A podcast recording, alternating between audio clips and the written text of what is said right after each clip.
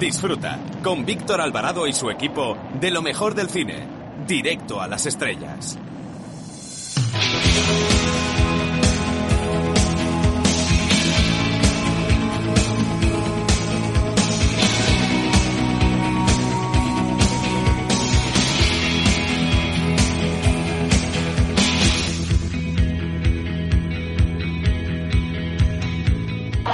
Hola, soy Paspadilla y quiero mandar un saludo, mm, ¿cómo diría? Como un email, directo a las estrellas. Un beso muy fuerte.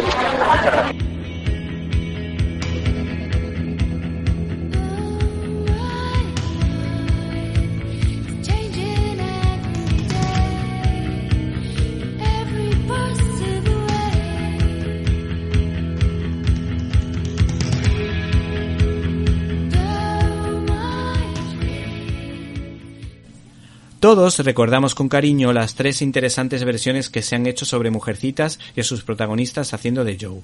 La de 1933 estaba protagonizada por Catherine Hepburn, la de 1949 por June Allison y la de 1994 estaba interpretada por Winona Ryder. Pues bien, la editorial Acal, en formato de lujo, ha sacado a la palestra Mujercitas de Louise May Alcott, comentada brillantemente por el premio Pulitzer John Matheson y catedrático de lengua y literatura inglesa, que analiza en profundidad la vida y obra de la citada autora, Louise May Alcott, recordada por Hombrecitos, Los chicos de Joe y la obra en cuestión, Mujercitas. Su lectura ha sido para mí una gran experiencia y la incluiría en mi biblioteca de imprescindibles junto al Quijote de Cervantes, El Principito de Superí, La Casa del Propósito Especial de John Boyne o La Ciudad de la Alegría de Dominique Lapierre.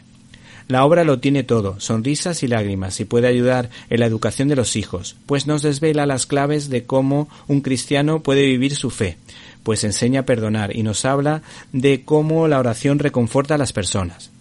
Transmite valores positivos para niños, adolescentes y jóvenes y nos enseña a corregir defectos como el mal genio. Mujercita se disfruta pues está muy bien escrito y los agudos comentarios a pie de página te ayudarán a entender a su autora y el modo en que sus vivencias personales se transmiten en esta excelente novela, Mujercitas, editada por Acal y que tanto bien ha hecho en multitud de generaciones.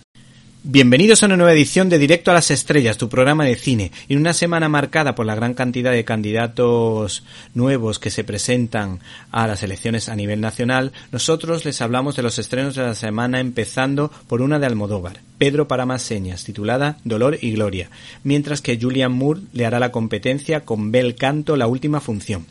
El cine de terror entra con fuerza con la esperada Nosotros. Y por último recordarles que se estrena la excelente perla de animación Funam, que denuncia los crímenes de los yemeres rojos camboyanos. Todo ello sin olvidar nuestras habituales secciones como críticas en un minuto donde analizaremos los pormenores de la película de Clint Eastwood Mula, que nos ha parecido bastante entretenida. Y no puedes perderte la entrevista que tendremos con el editor Alfredo Lara, editor de Novelas del Oeste.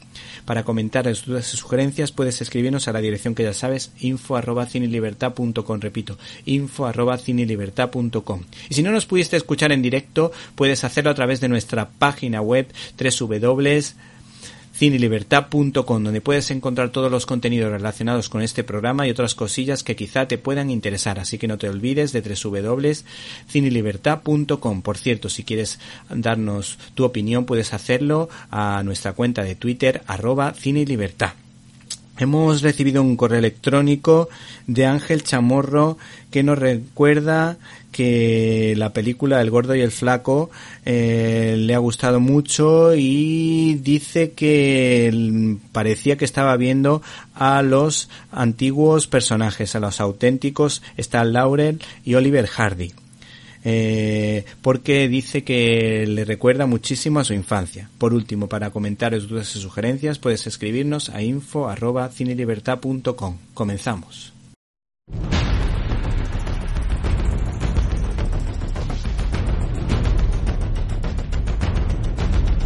Storyboard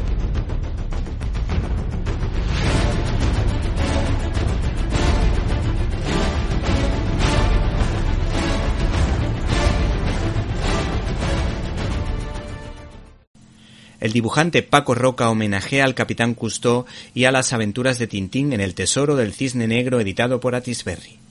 Para quien no conozca a este dibujante, habría que decir que es el autor de las aventuras de un hombre en pijama y de dos obras maestras como El invierno del dibujante o Arrugas, que va por la decimotercera edición y que tuvo una adaptación cinematográfica de gran éxito a nivel internacional.